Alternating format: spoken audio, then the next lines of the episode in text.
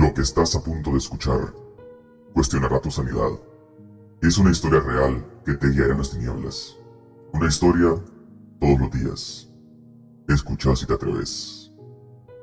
Bebiendo como Reyes presenta Spooky Season.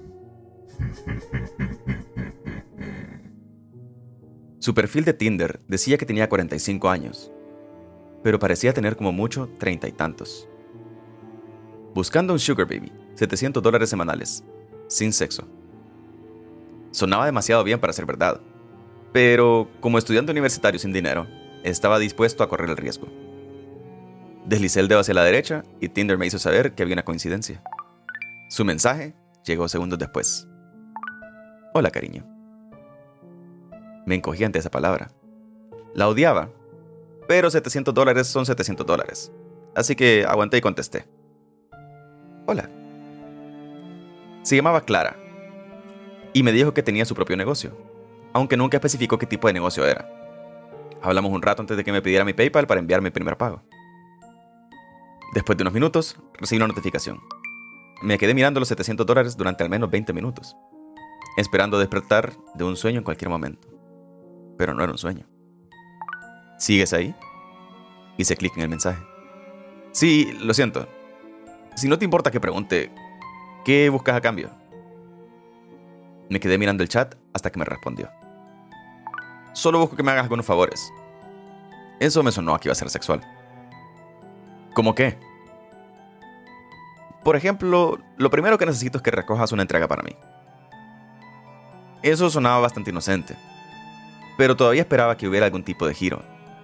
¿700 dólares por recibir un paquete? Eh, ni siquiera yo soy tan ingenuo. ¿De la oficina de correos o algo así? No. Te enviaré la dirección, pero prefiero no hacerlo a través de Tinder. ¿Tienes Kik? ¿O puedes darme tu número? ¿Kik? ¿Qué es esto, 2011? Decidí darle mi número en su lugar y me envió un mensaje de texto con la dirección, donde tendría que dejar el paquete. Ahora mismo no estoy en casa, pero hay una llave en el fondo de la maceta azul, cerca de la puerta. Entra y deja el paquete en la mesa dentro del salón. Asegúrate de cerrar la puerta cuando entres a la casa y vuelve a cerrarla cuando salgas. Tomé la llave del carro y la billetera y me metí en el carro, poniendo la dirección en Google Maps. Lo tengo, voy en camino. Mi teléfono sonó mientras salía de la entrada de mi casa. Lo digo en serio. Cerrar la puerta las dos veces por favor. Me pareció un poco excesivo, pero le prometí que lo haría.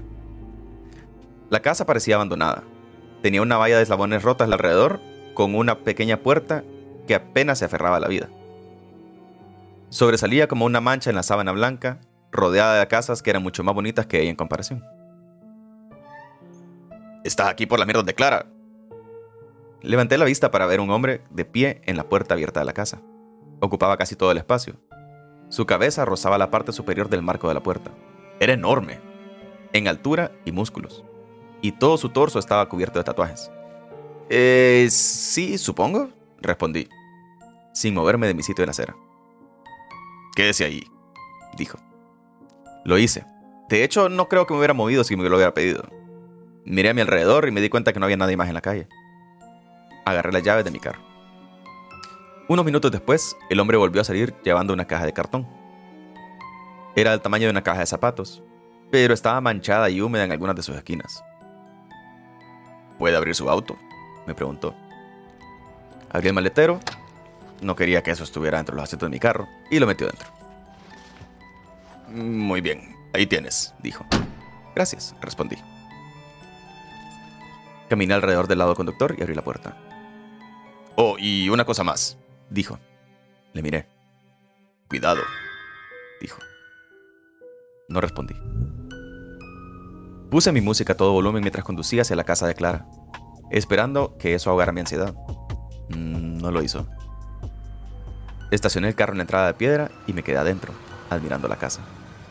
Era una casa enorme, con pilares de piedra en el porche delantero y la gran más verde que había visto en mi vida. Apagué el carro y salí. Tomé el paquete y me dirigí a la puerta principal, recogiendo la llave donde me dijo que estaría. Abrí la puerta y entré, cerrándola detrás de mí. Pensé en lo que había dicho, en cerrar la puerta cuando entrara, Pensé que era un poco exagerado, pero mientras miraba la puerta cerrada, algo me hizo extender la mano y cerrarla. Entré, con los pies amortiguados por la gruesa alfombra marrón, y admiré el interior de la casa. Todos los muebles eran de madera y parecían increíblemente caros. Probablemente terminaría la escuela una docena de veces con el dinero que costó amueblar este lugar. Dejé el paquete en la mesa de la sala y cuando volví a la puerta oí sonar un teléfono en algún lugar de la casa. Me quedé helado. El teléfono que llevaba en el bolsillo sonó y lo saqué para mirar. No respondas a ninguna llamada que no sea de Marvin. Volví a poner el teléfono en su sitio y seguí el sonido del teléfono, asomando la cabeza en unas cuantas habitaciones diferentes antes de encontrarlo en el despacho. Me acerqué al escritorio y miré el identificador de llamadas. Llamada entrante de Clara. Mm, qué raro.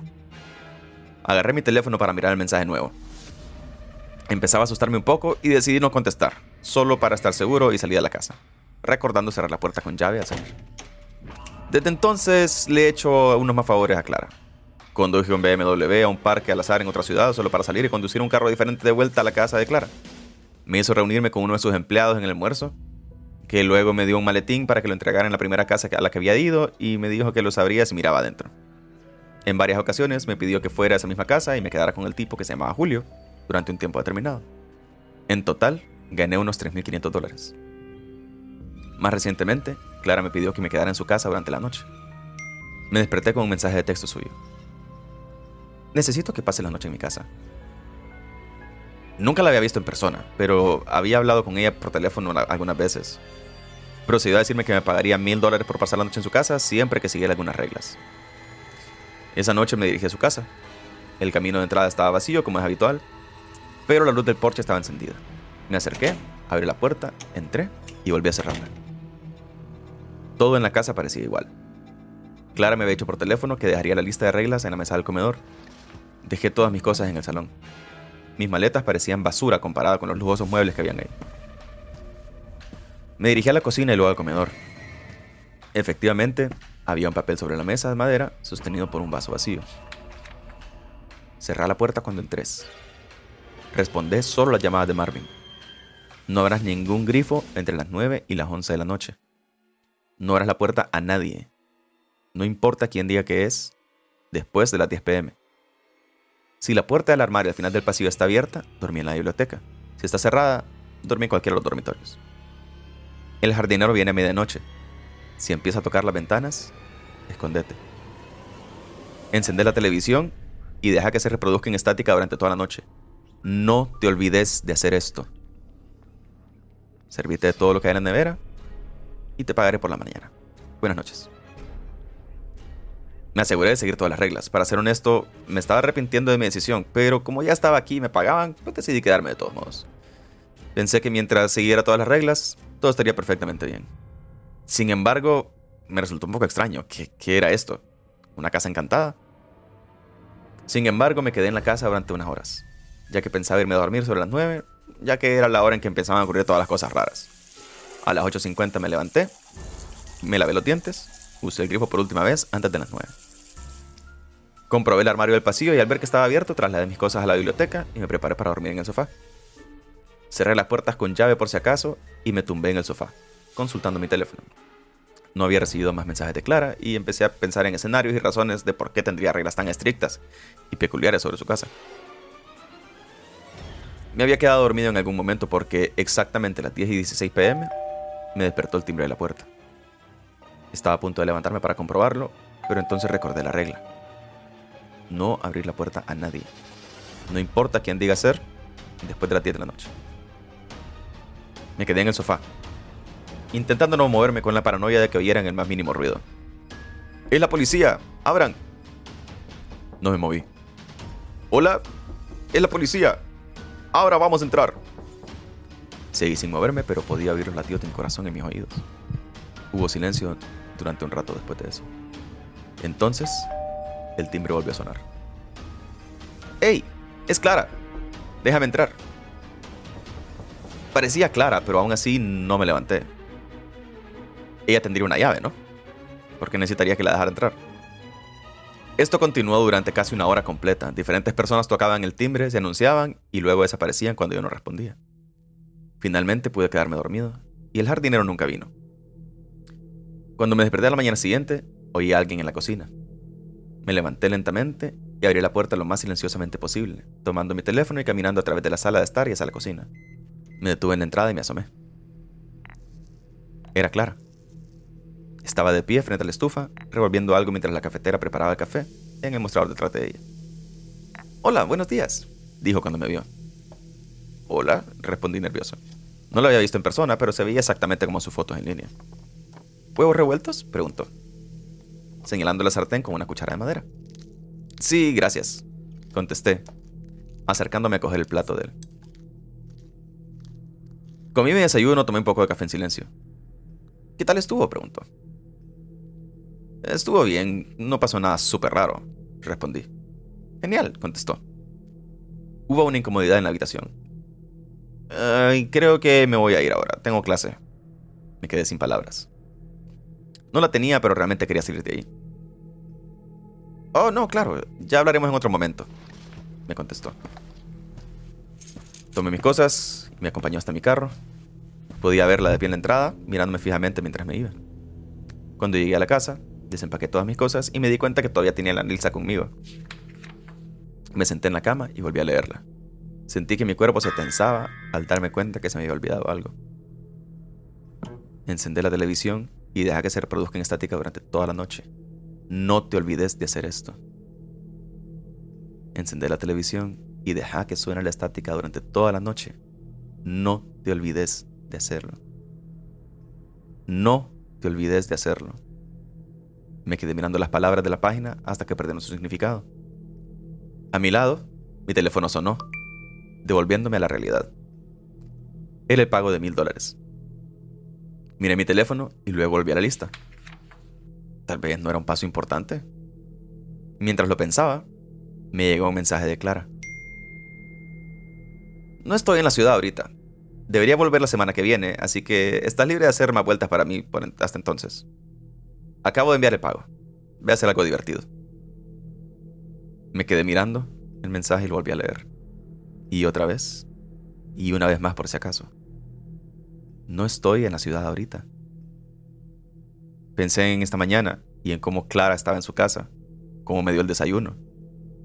No estoy en la ciudad ahorita. A los pocos minutos llegó un nuevo mensaje, esta vez con un número que no reconocí. ¿Te has olvidado de hacer algo?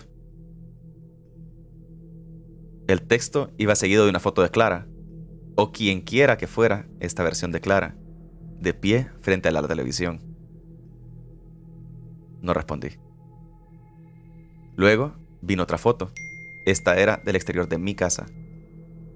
Le siguió otro texto. Cuidado. No salí de mi casa durante casi una semana entera.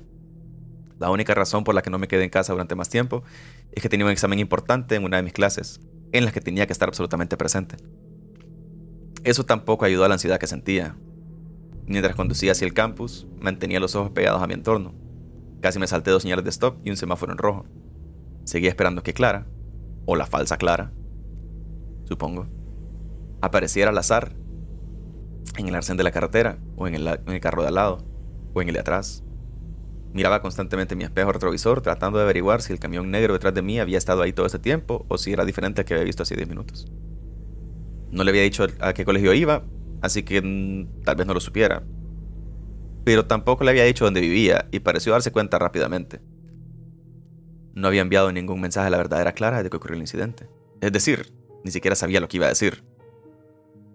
Ups, no seguí todas tus reglas y ahora hay un extraño doble tuyo corriendo por la ciudad. Mi plan, por tonto que fuera, era actuar como si todo estuviera bien.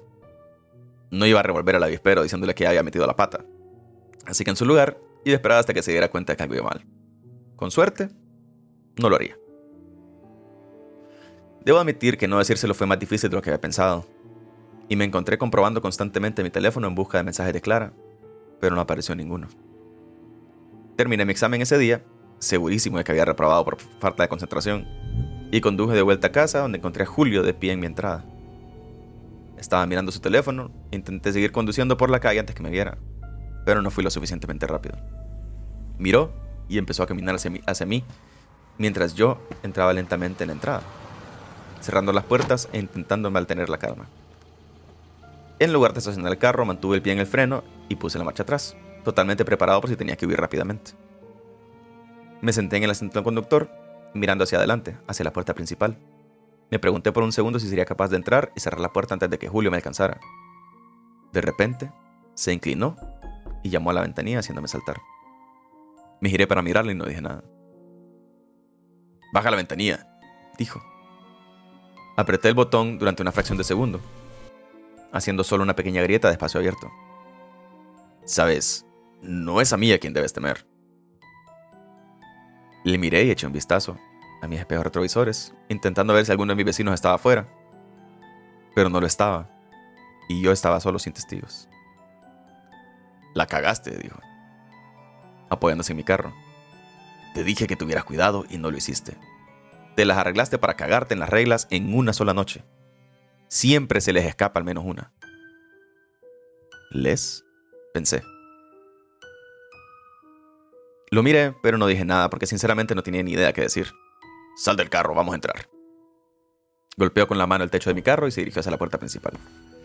Pensé en alejarme, pero no estaba seguro de hacia dónde iría, y una parte de mí quería escucharlo. Así que me encontré estacionando el carro, apagando el motor y dejando que Julio entrara en mi casa. Tomó asiento en mi sofá, echó un vistazo a mi salón. Esto es lujoso para un estudiante universitario. ¿Compraste esto con el dinero de Clara? Preguntó. Puse los ojos en blanco mientras me ponía delante de él. ¿Por qué querías entrar? Muy bien, tema delicado, dijo encogiéndose de hombros. Necesito hablar contigo sobre Clara. ¿Qué Clara? ¿La que ha estado hablando o la que apareció en la casa? Pregunté. ¿Qué? Preguntó, inclinándose y apoyando los codos en las rodillas. ¿Qué? ¿Qué quieres decir con que apareció en la casa? Clara aún no ha vuelto. Vine a decirte que te olvidaste de cerrar la puerta con llave después de tu pequeña actuación como guachimán, cosa que a Clara no le hará ninguna gracia. Es muy particular con sus cosas. Se ha deshecho de imagen como vos por cosas mucho más insignificantes que esta. No dije nada y me quedé mirando a Julio mientras él me devolvía la mirada y esperando que me explicara. Su uso de las palabras deshacerse de me puso nervioso y me pregunté qué quería decir con eso. Seguramente no me iba a matar por un error, ¿no? ¿Había alguien más en la casa? Preguntó tras unos segundos de silencio. Clara. Clara estuvo en la casa esa mañana antes de que me fuera. ¿Cómo supones que ocurrió eso? Porque Clara no ha vuelto de su viaje. Me encogí de hombros, sin saber muy bien qué decir. Julio se levantó suspirando con molestia. Bien, ¿sabes qué? Originalmente vine a pedirte una parte del dinero que obtuviste por tu pobre trabajo de cuidador de casas. Pero me parece que posiblemente la cagaste más de lo que pensé en un principio, así que me voy y me voy a mantener al margen de lo que sea que está pasando. Buena suerte. Se acercó y abrió la puerta de mi casa, despidiéndose con la mano mientras se iba, dejándome de pie en mi casa vacía. Corrí hacia la puerta y la cerré en cuanto se fue. Y empecé a asustarme una vez más. Pensé en lo que iba a hacer si Clara volvía de su viaje y descubría que había metido la pata. ¿Y si Julio tenía razón y alguien había entrado a la casa y la había robado? Tal vez solo creí ver a Clara, pero tal vez solo era otra persona que se parecía a ella. Mi mente iba a mil por hora mientras intentaba averiguar qué hacer. Me pasé por mi casa durante unas horas, antes de decidir que iba a conducir hasta la casa de Clara y asegurarme de que nadie había entrado. Si lo habían hecho, simplemente haría una denuncia anónima a la policía o algo así. Además, la única forma de que supiera que era culpa mía era que Julio me delatara, cosa que no parecía que iba a ser ya. Hice el trayecto en silencio, tratando de controlar mi respiración para no tener un ataque de nervios en la carretera. Por fin llegué a la entrada y apagué el motor, pero no pude reunir el valor necesario para salir del carro. Me quedé sentado durante unos minutos mirando la gigantesca casa, tratando de obligarme a desabrochar el cinturón de seguridad, abrir la puerta y salir del carro. La casa, que antes parecía impresionante, ahora me hacía sentir ansioso y fuera del lugar. No podía dejar de imaginarme todos los escenarios horribles con los que podía tropezar una vez que abría la puerta. Pensé en la cantidad de posibles escondites que había en una casa tan grande. No sé cuánto tiempo estuve sentado ahí antes de decidirme salir del carro y caminar hacia la puerta principal. Dudé unos segundos antes de respirar profundamente y empujar la puerta para abrirla. Solo que no abrió, porque estaba cerrada con llave. Supuse que probablemente Julio la había cerrado con llave y busqué la llave en mi llavero. Abrí la puerta y entré al salón echando un vistazo. Todo parecía normal. No había signos de allanamiento ni nada parecido y me alegré de que Julio hubiera venido y se hubiera dado cuenta de mi error antes de que lo hiciera alguien más. Cerré la puerta detrás de mí, esta vez volviendo a comprobar que la había cerrado con llave y comencé a entrarme en la casa. Primero entré en la biblioteca, que tenía el mismo aspecto que cuando la dejé. A continuación me dirigí a la sala de estar, echando un vistazo a ver si había algo fuera del lugar, pero no había nada. Empezaba a sentirme mejor ahora que había confirmado que nadie había entrado y arrendado el lugar. Sin embargo, esa sensación duró poco cuando entré a la cocina. Era un completo desastre. Tanto el refrigerador como el congelador estaban abiertos de par en par, con todos los recipientes de comida vacíos. Había cajas vacías de alimentos congelados tiradas dentro del congelador y en el suelo de la cocina. Había unas cuantas bandejas de carne tiradas sobre la mesa y los mostradores, y parte del jugo rojo de las carnes se había derramado dentro de la nevera y ahora goteaba en el suelo. Al acercarme a la nevera me di cuenta de que no estaba fría y de que la luz del interior tampoco funcionaba. Supuse que quien se había comido toda la comida también la había desenchufado por alguna razón.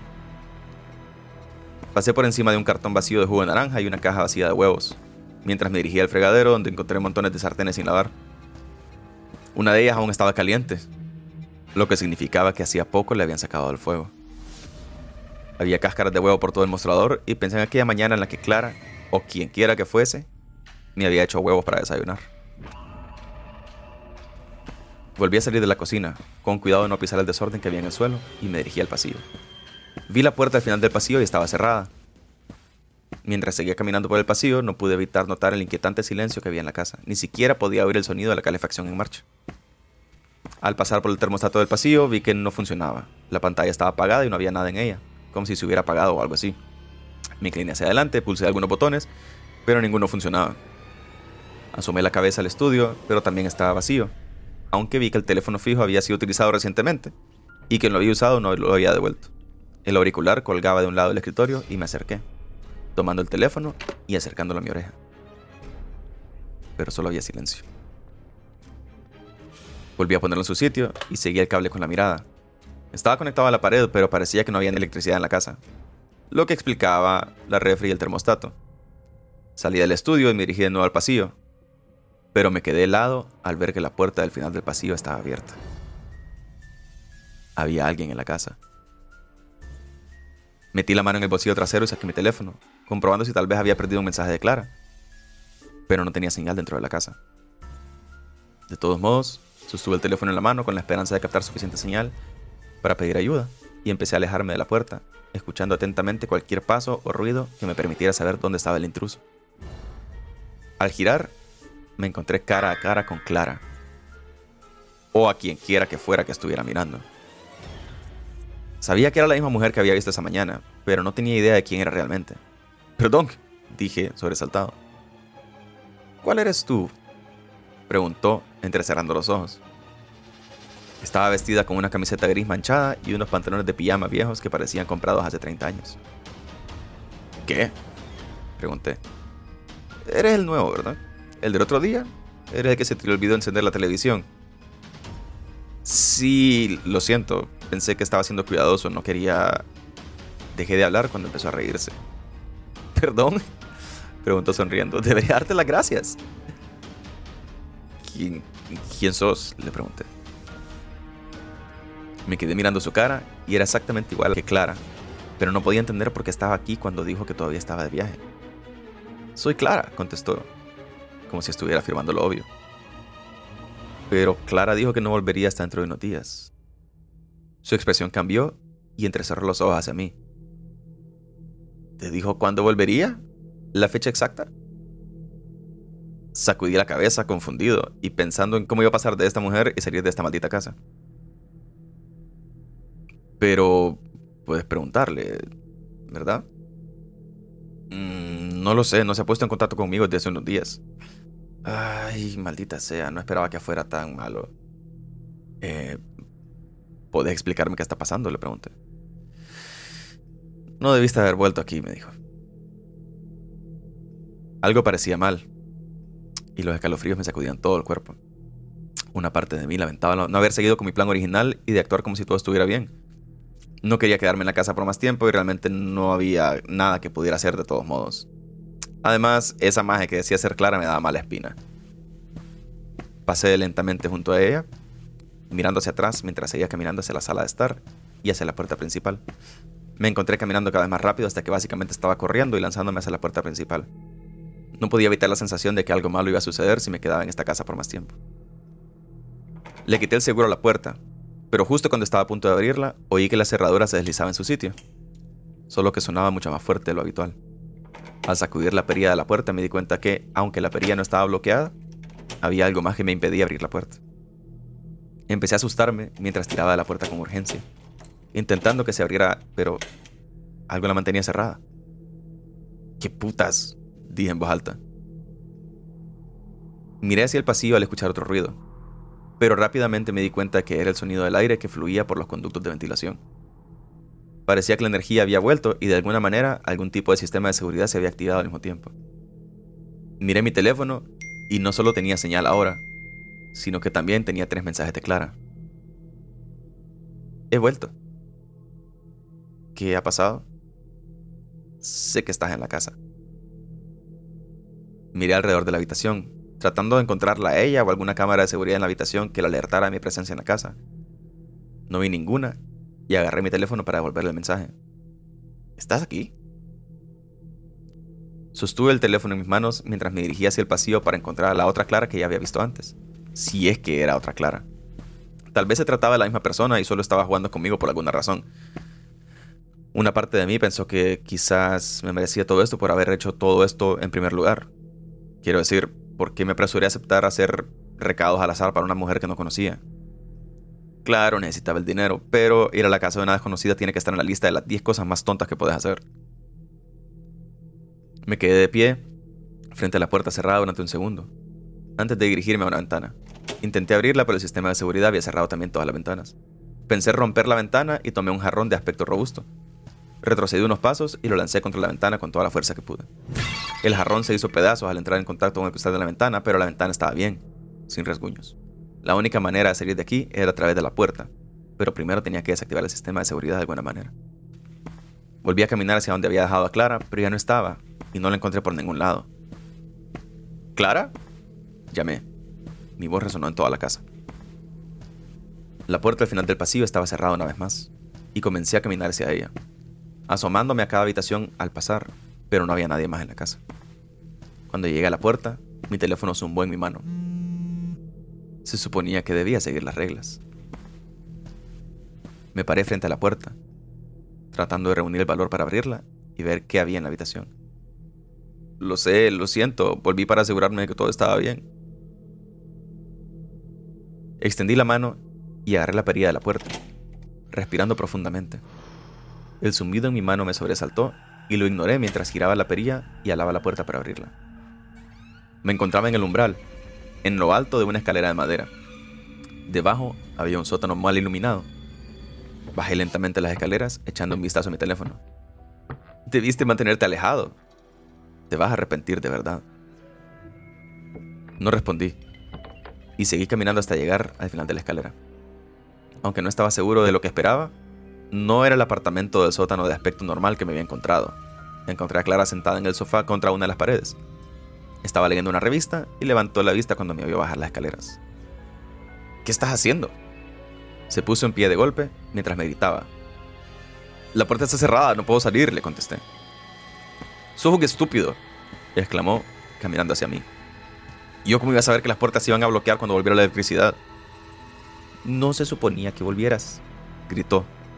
Su cara se volvió un tono rojo furioso mientras gritaba. Quería asegurarme que todo estaba bien, le respondí. ¿A quién le importa? Tenés mil dólares por cuidar la casa. ¿Por qué no los tomaste y te fuiste? ¿Por qué estás tan enojada? ¿Por qué estás aquí? Está claro que no sos clara. Solté, molesto. ¿Cómo sabes? Me preguntó en un tono más calmado. ¿Qué? ¿Cómo sabes que no soy Clara? Me parezco a las fotos que has visto, ¿no? Sí, pero Clara está de vacaciones, respondí. ¿Cómo lo sabes? Repitió. ¿De qué estás hablando? ¿Has conocido a Clara en persona? ¿Has hablado con ella por teléfono? ¿Una videollamada? ¿Algo más que un mensaje de texto todos los días? No respondí, mirándole fijamente. Tenía razón, era exactamente igual a las fotos que había visto en el perfil de Tinder. Eso pensé, respondió a mi silencio. ¿Qué estás diciendo exactamente? Pregunté mientras escuchaba el zumbido de mi teléfono una vez más. ¿Cómo sabes que la persona con la que has estado hablando es una persona real? De hecho, ¿cómo sabes que soy yo? Tal vez ese fue mi plan desde el principio, para traerte aquí. En ese momento, finalmente me di cuenta. Tenía razón, no sabía si estaba hablando con una persona real. Todo lo que estaba haciendo eran favores al azar para alguien con un perfil de internet que quería pagarme dinero para hacer estas cosas por alguna razón. Supongo que siempre había sentido que había algo raro en esta sugar mama que había encontrado y que estaba dispuesta a pagarle a alguien para que hiciera otras cosas que no fueran tener sexo con ella. Pero necesitaba el dinero con demasiada urgencia como para mantener demasiado tiempo a cuestionarlo. Ahora me sentía aún más asustado y tenía las palmas de las manos frías y sudorosas mientras esperaba que hiciera algo. Podía volver a subir corriendo, pero no me creía lo suficientemente rápido para salir de ahí y encontrar algo que atascara la puerta y lo mantuviera abajo. Respiré profundamente y temblorosamente, mientras me esforzaba por no hacer parecer que estaba asustado. Si Clara era peligrosa, no quería alertarle de mis planes de intentar huir. Después de unos segundos de silencio, miré mi teléfono para leer el mensaje de texto más reciente. Pero no había nuevas notificaciones. Ese no es tu teléfono, dijo Clara, rompiendo el silencio. Levanté la vista hacia él y miré el teléfono que estaba sobre la mesa cercana. De repente, saltó hacia mí e intenté apartarme de un salto, pero fui demasiado lento. Vi que Clara me agarraba los brazos y que el teléfono se me caía en las manos, y entonces todo se volvió negro. Cuando volví en mí, estaba en el sofá del salón, y Clara estaba de pie sobre mí, mirando hacia abajo. ¿Qué putas pasó? pregunté. Intenté incorporarme, pero me di cuenta de que estaba increíblemente mareado, y sentí el brazo izquierdo dolorido cuando intentaba apoyarme. Recordé que Clara me había agarrado antes y supuse que me había agarrado el brazo con demasiada fuerza y debía haberlo lastimado en el proceso. Por fin te levantaste. Bien, dijo. Lentamente logré sentarme haciendo una mueca de dolor al apoyar el peso en mi brazo izquierdo. Miré a Clara que ahora estaba de pie a unos metros de distancia, con un vendaje envuelto alrededor de su bíceps derecho. ¿Qué pasó? Pregunté mirando el vendaje, notando que había sangre filtrada. No deberías haber vuelto. Intenté cambiar de posición en el sofá y me estremeció el dolor cuando volví a apoyar el peso en el brazo izquierdo. Me giré para mirarlo, intentando ver si me lo había lesionado de alguna manera, y me di cuenta de que también estaba envuelto en un vendaje similar al de Clara. ¿Qué puta es esto? Repetí, bajando la mirada a mi brazo. Lo siento, Raúl, pero realmente no deberías haber vuelto. Aunque me alegro de que lo hayas hecho. Realmente no quería hacer esto, pero necesito salir de aquí. Comenzó a alejarse de mí, dirigiéndose hacia la puerta principal. Vi cómo la abría con facilidad y me pregunté cómo había desactivado la cerradura y si había sido ella, en todo caso, quien la había activado en primer lugar. Salió de la puerta y se volvió para mirarme. Buena suerte. Te ayudé un poco mientras estaba afuera. Dijo, señalando mi teléfono que había dejado en el sofá a mi lado. Me levanté y fui tras ella. Sorprendentemente no intentó correr ni retroceder y se limitó a quedarse a medio metro de la puerta principal, observándome. Cuando intenté salir, un dolor punzante surgió en mi brazo izquierdo, recorriendo el resto de mi cuerpo hasta que sentí que me apuñalaban por todas partes a la vez. Caí al suelo, llorando de dolor. Una vez que volví a la casa, el dolor desapareció y me tumbé en el suelo temblando por las secuelas, mientras miraba fijamente a Clara. ¿Qué puta me hiciste? le pregunté. Tenía que salir. Han pasado ocho meses. Lo siento, esta vez fuiste el primero en volver. Estoy seguro de que era una buena persona, pero lo siento. No puedo estar aquí. ¿Va a dejarme aquí? Grité. Ya vendrá Julio a darte la comida. Y por cierto, no intentes cortarte esa cosa del brazo. Este lugar está cubierto de cámaras. Si haces algo sospechoso, Julio te va a ver y no va a durar en detenerte. Yo lo aprendí por las malas. No supe qué decir y me quedé en estado de shock mientras veía a Clara dirigirse a mi carro, subir a él, arrancar el motor y desaparecer por la calle. Finalmente, cerré la puerta principal y la cerré con llave, volviéndome la casa vacía. Miré mi teléfono que todavía estaba en el sofá y recordé lo que Clara dijo antes de irse. Me acerqué, intentando no mover demasiado el brazo mientras lo tomé y lo encendí. Mi perfil de Tinder estaba abierto, solo que había sido cambiado y ahora la biografía de mi perfil decía, buscando una sugar baby, 700 dólares semanales, sin sexo. En la mesa de al lado había una lista de reglas para cuidar la casa, similares a las que había encontrado el día que había estado aquí. Al final de la página había una nota adhesiva verde lima que decía, lo siento, espero que pueda salir pronto. No te preocupes, quizás no estés mucho tiempo aquí. Casi siempre se olvidan de una de las reglas. Buena suerte. Clara. Impresionante contenido, más. Amazing, maje. Qué increíble. Maje, Qué pija de bueno. lo único que sí estoy seguro, maje, es que esa mierda no fue en Honduras. Uno, porque, bueno, básicamente por esto, maje, porque usualmente cuando te ofrecen esa cantidad de dinero, maje, es para que muevas perico de un punto A a un punto B, maje. a huevos. A huevos. Puta madre, qué cagazón me tuvo esa historia, loco. Maje. Va, cagazón, dice bien que te prendiste cuando empezaron a describir a Julio y fue la gran puta. A hue- a huevos. Mm. Por eso me paré más y me Wow. alejé de la cámara. Maje, puta. Impresionante, maje. Estuvo potente, maje, estuvo Sí, potente. estuvo bien Primero, potente, maje, qué pendejo Raúl, maje. Te pisan en un baúl, Raúl. A huevo. A huevo. Eh, maje, o sea, y cabal, la historia lo dice, maje, ¿cómo vas a ir a, a una casa, maje, de alguien desconocido? Primero, maje, cagado por el puta de, de Julio, maje. ¿Qué piezas A de nombres tienen, la verdad, maje? Están potentes. Maje, y. Maje, ¿te imaginas la, la, la cagazón, maje? De que vos entras a la casa, en lo que estás chequeando todo, pasas por la, pasas por la, por la sala, maje, ves la puerta cerrada y después cuando salís está abierta y vos como. ¿Y ahora? Ah, sí, maje, sí, sí, sí. Y ahora, perro. Maje, y es que eh, también lo que spookea bastante es como la calma de la, de la Clara en ese momento. Ujú. O sea, A y huevos. el twist más es como que al ahora es él, Clara. Bueno, es... Ahora es él. No, Ahora es ahora él, Raúl. eh, es Raúl, Él es Raúl. buscando una, una sugar Ajá, baby. una sugar baby. Ajá. A huevos. Puta, loco. Qué pija de ¿De dónde puta sacarán Qué el impresionante, maje. Eso no Ah. sé. Ah, tal Mm. vez se lo da Julio. Lo- Ah, Julio. Julio es el, el- Julio es el toro ahí, Pero maje. él dijo, no es de mí Julio que es el player. tener miedo. Ujú. maje. Pues sí, obviamente. Sí, te- correcto. O sea, Julio, Julio, Julio es, es el pimp. el maje de Saw. Ajá, huevos, maje. Él es el que Julio arma el juego. Que orquesta, es el que orquesta toda la, Ajá, todo el vergueo. a huevos. Muy Puta, bien, maje, maje, muy que bien, maje. spooky, maje, como le decía, no tenías que volver. Pero lo decía. Maje. Sí, y como no, no debiste haber vuelto. Maje, que- maje, toda la historia sentí que alguien me estaba viendo atrás mío. Yo aquí en el patio, Wow. cagado. Joder, maje, quedé spooked out. Potente, maje. no, estaba potente la historia, maje. Verga, verga.